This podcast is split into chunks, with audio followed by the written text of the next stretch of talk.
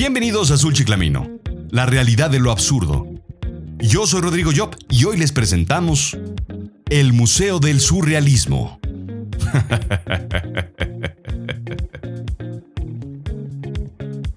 Bienvenidos sean todos ustedes al Museo del Surrealismo. Este museo cuenta con una serie de obras de valor incalculable, dispuestas exclusivamente para su goce. Las salas se encuentran plasmadas de todo tipo de obras y expresiones artísticas que le permitirán dar un paseo inexplicable por el subconsciente, sobrepasando lo real e impulsando lo irracional de lo más profundo de su cabeza, de sus recuerdos, de sus sueños, de sus fantasías, para ser plasmado en una obra de arte el paseo más oscuro por sus vagos y tristes pensamientos, los cuales ni siquiera usted mismo es capaz de pronunciar en voz alta, de sus confusas y borrosas creencias e ideales, capaces de revolver sus inimaginables lujurias. En la primera sala encontrará el manifiesto de André Breton, el primer manifiesto surrealista de 1924, en donde propone combinar y resolver las contradictorias condiciones del sueño y de la realidad. ¿Qué es la riqueza? decía Bretón. Nada si no se gasta. Nada si se malgasta. En la segunda sala encontrará la magistral obra del genio Salvador Dalí, arquetipo del surrealismo por excelencia. Enormes elefantes con interminables y delgadas patas que hacen que estos toquen incluso el atardecer. La prenatal e intrauterina representación del no nacimiento a través del huevo en un plato, sin plato o la persistencia del tiempo representada por relojes flácidos que al igual que el tiempo se escurren en la superficie de la realidad. La siguiente sala contiene la representación del inexplicable despertar de Gregorio Samsa, en un asqueroso bicho digno de vivir, mi querido amigo, bajo su refrigerador o del fregadero de su asquerosa cocina en la mejor obra kafkiana de todos los tiempos, la metamorfosis. Pase a nuestro auditorio en donde podrá ver un perro andaluz una ventana a los oscuros sueños de las interminables e infinitas hormigas que pululaban en las manos de Dalí y en el sueño de Buñuel, en donde disectaba un ojo. Finalmente la última sala, la más oscura, la que contiene todo lo que sucede en el mundo en el que usted vive. La sala de la política, las ciencias de la administración pública, en donde una serie de letrados doctores en economía, en ciencias políticas, en derecho, pretenden explicar el inexplicable y surrealista mundo en el que usted, mi querido oyente, vive. No olvide pasar a la taquilla antes de entrar. Nuestra modesta cuota de recuperación es muy, muy pequeña, casi insignificante solamente sus recuerdos y sus sueños. Así es que disfrute. Su entretenimiento está garantizado.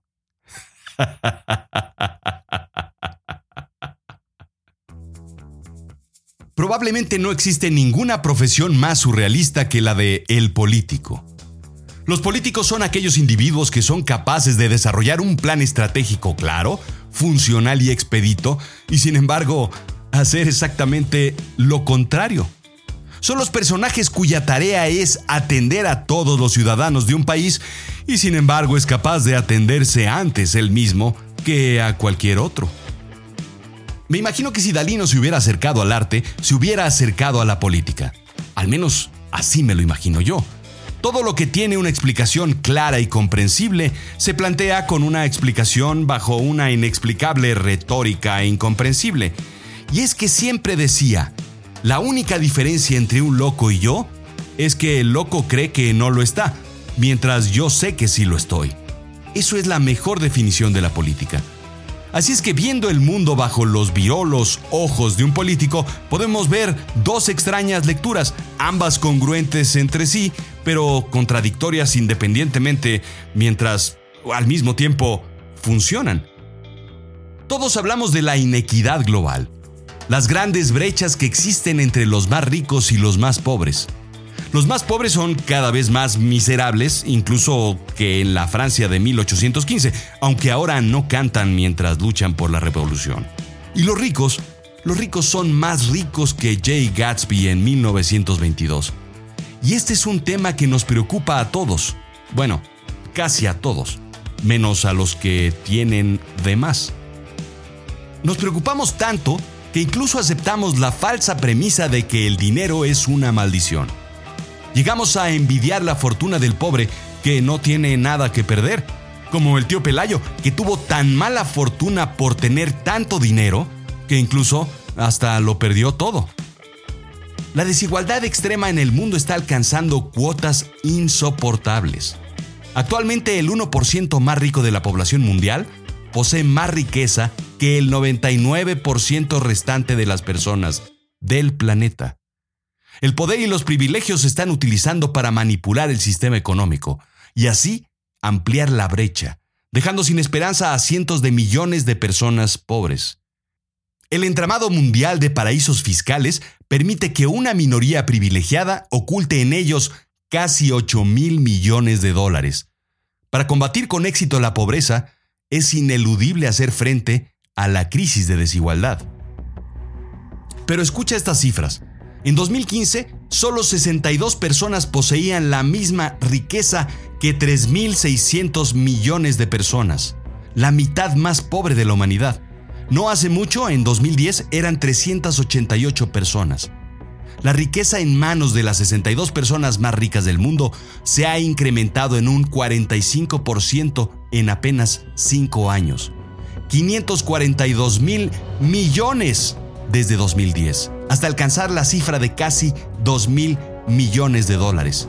Mientras tanto, la riqueza en manos de la mitad más pobre de la población se redujo en más de mil millones de dólares en el mismo periodo, un desplome del 38%.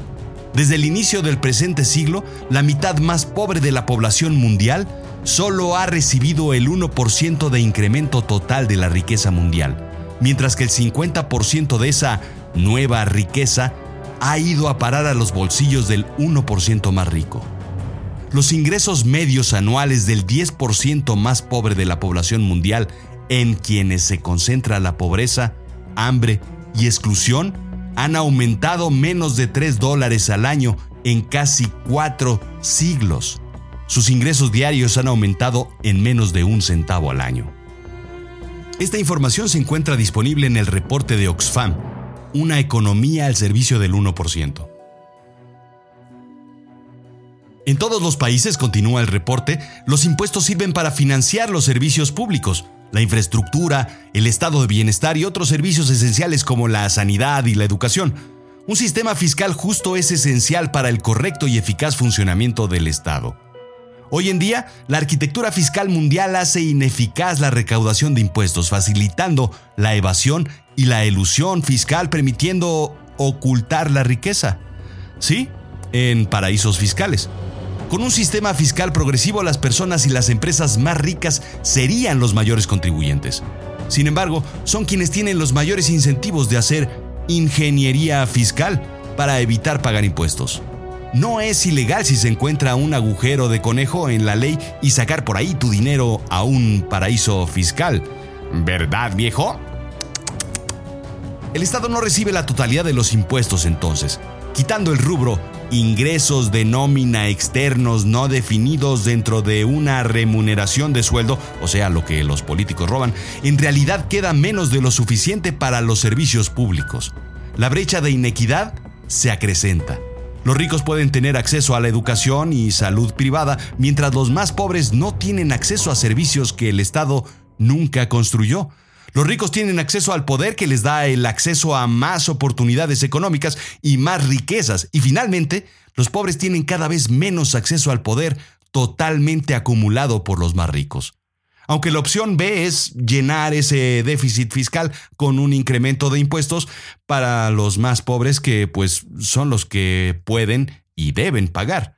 Es más o menos como que los ricos también lloran, o María Mercedes, pero aquí los pobres pues al final se quedan pobres, se quedan enfermos, se quedan sin educación y algunos de ellos en la cárcel sin acceso al poder.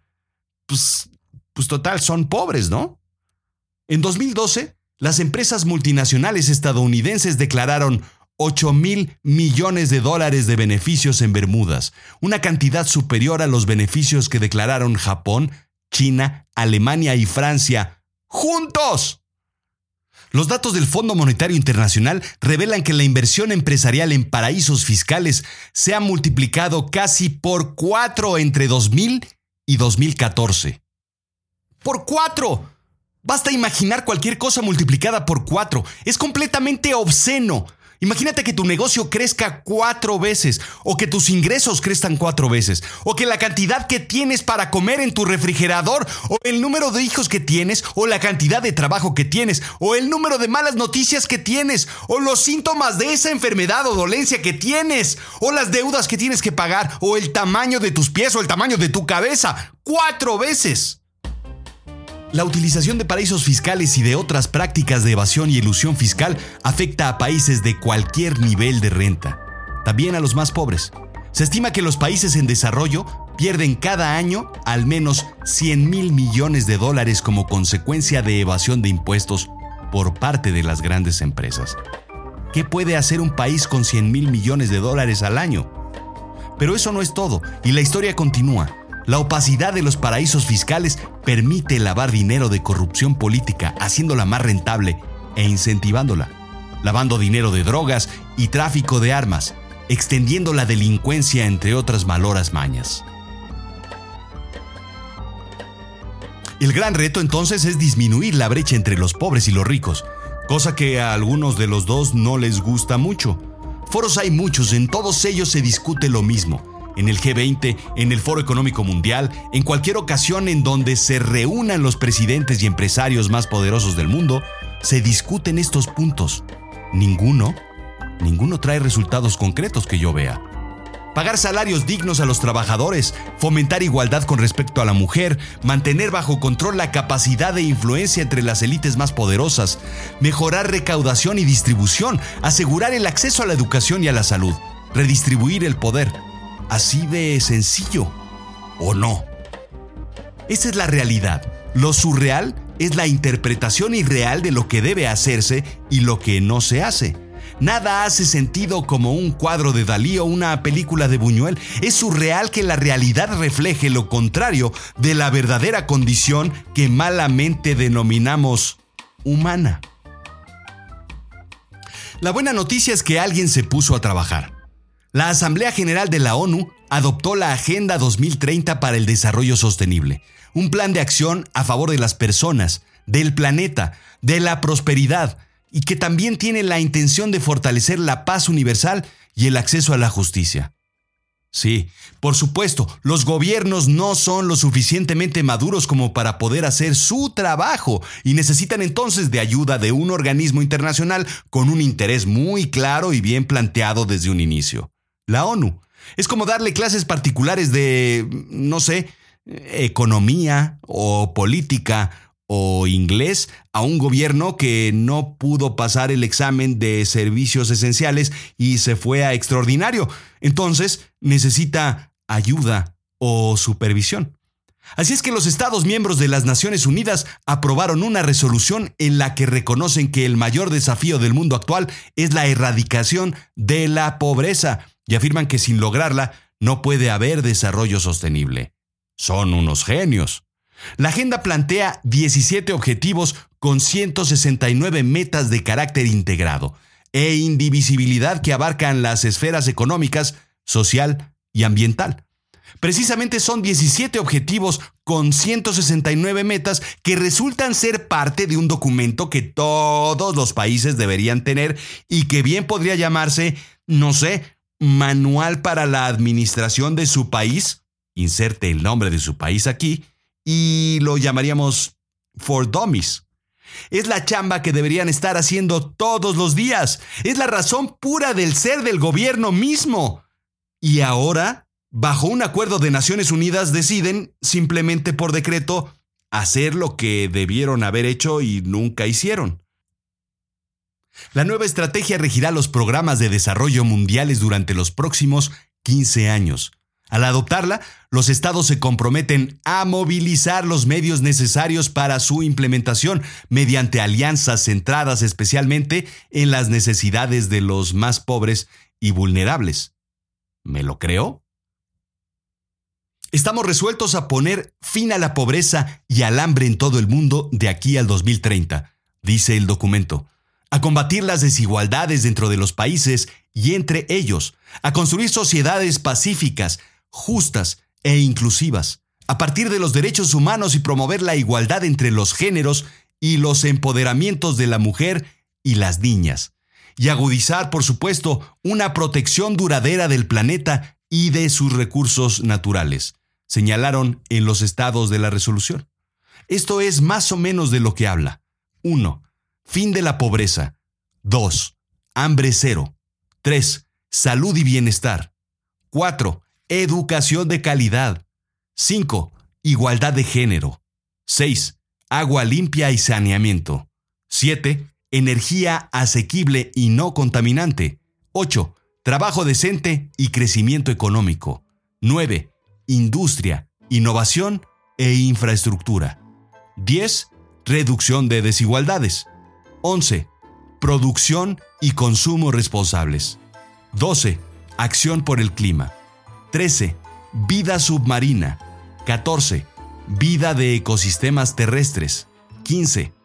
Paz, justicia e instituciones sólidas.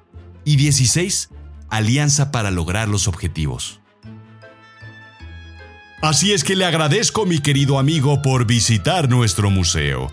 Espero no pase por la tienda de souvenirs. Enérgicamente le sugiero no llevar a casa algo del surrealismo que ha visto y vivido aquí, sobre todo si usted vive en México. Si hay un país que conoce el surrealismo, ese es México. El mismo Bretón dijo, no hay país más surrealista que México. El divino Dalí decidió no regresar nunca más a México. No puedo estar en un país más surrealista que mis pinturas. Y al final, lo menos surrealista del surrealismo fue el juicio al cual Dalí fue sometido y expulsado del movimiento, a lo cual respondió, Yo soy el surrealismo. También la política lo es, mi querido Salvador. No hay literatura ni filmografía más surrealista que los periódicos y los noticieros. En ellos se refleja precisamente la realidad de lo absurdo. Nada más surrealista, querido amigo, que la forma en la que los políticos miran a sus gobernados, hacia abajo, como la obra maestra de Dalí el Cristo de San Juan, el único cuadro de Cristo pintado con la perspectiva de los ojos de Dios mirando al crucifijo. Esto fue Azul Chiclamino, la realidad de lo absurdo. Yo soy Rodrigo Fuentes Gasca. Sígueme en Twitter, arroba Rodrigo-Job.